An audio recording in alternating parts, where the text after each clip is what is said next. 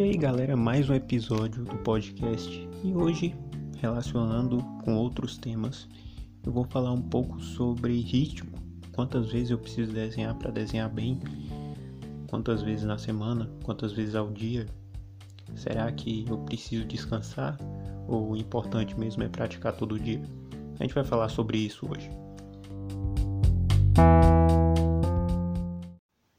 Cara, no primeiro episódio a gente falou sobre perfeccionismo, por onde começar e todas essas questões. Às vezes a gente deixa para começar depois porque quer o melhor momento, quer a melhor ferramenta e tudo mais. E hoje esse tema está né, tá indiretamente relacionado a essa questão de perfeccionismo, né? Se você espera o melhor momento para começar, talvez esse momento não chegue, talvez a situação que você quer ela não se concretize e você vai passar o tempo inteiro sem desenhar, né? E hoje, quando a gente vai falar de ritmo, é interessante a gente analisar as individualidades. Com certeza você que está aí me escutando já passou por uma situação parecida, de você estar tá em uma sala de aula e olhar para o lado, o seu colega tem um estilo de aprendizagem completamente diferente do seu, né? Enquanto você precisa estar tá lá olhando para o quadro a pessoa do seu lado tá, sei lá, desenhando e consegue aprender do mesmo jeito que você, mesmo sem olhar diretamente para o que o professor está falando. Aí você olha para o outro lado, tem uma pessoa que está conversando com outra pessoa, mas ainda assim ela entende talvez até melhor que você que está prestando atenção, né? E aí você olha mais para frente e tem uma pessoa que está anotando tudo que o professor está falando, porque o estilo de aprendizagem é esse. E isso é, já está sendo, né? felizmente, já está sendo um, comprovado né? que as pessoas têm estilos de aprendizagem diferentes. Por muito tempo foi normalizada a questão de ter um padrão para ensinar as pessoas, como se todo mundo fosse robozinho, como se todo mundo aprendesse igual, e a gente sabe que não é assim. Cada pessoa tem seu estilo diferente. E por que que no desenho seria diferente disso? Eu gosto de pensar no desenho, na arte, como uma das formas que a gente tem de mostrar quem a gente realmente é, sem esses sem esses problemas que a gente enfrenta diariamente.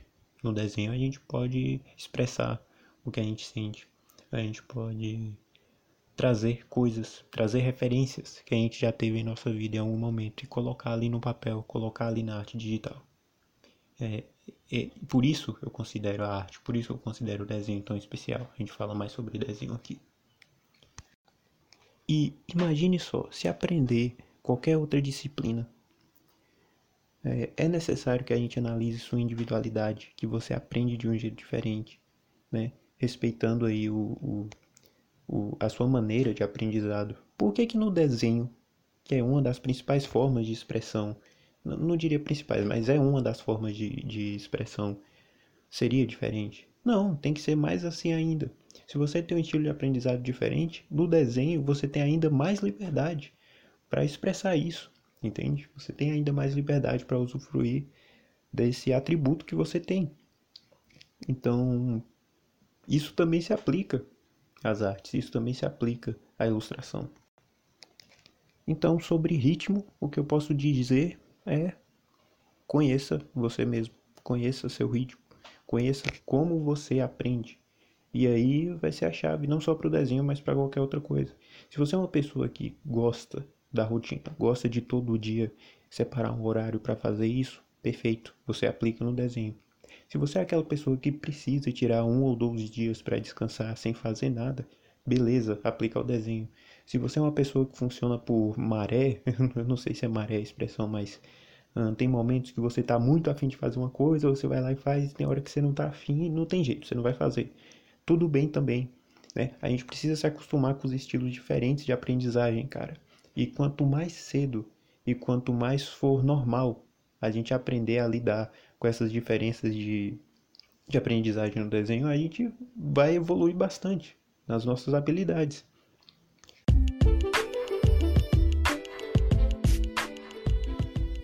Então é isso, galera. É isso que eu queria falar hoje.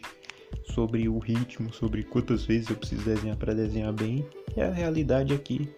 Conheça em primeiro lugar e respeite o seu ritmo, porque com certeza sua evolução vai ser maior quando você saber né, como é que você funciona. Valeu, um abraço.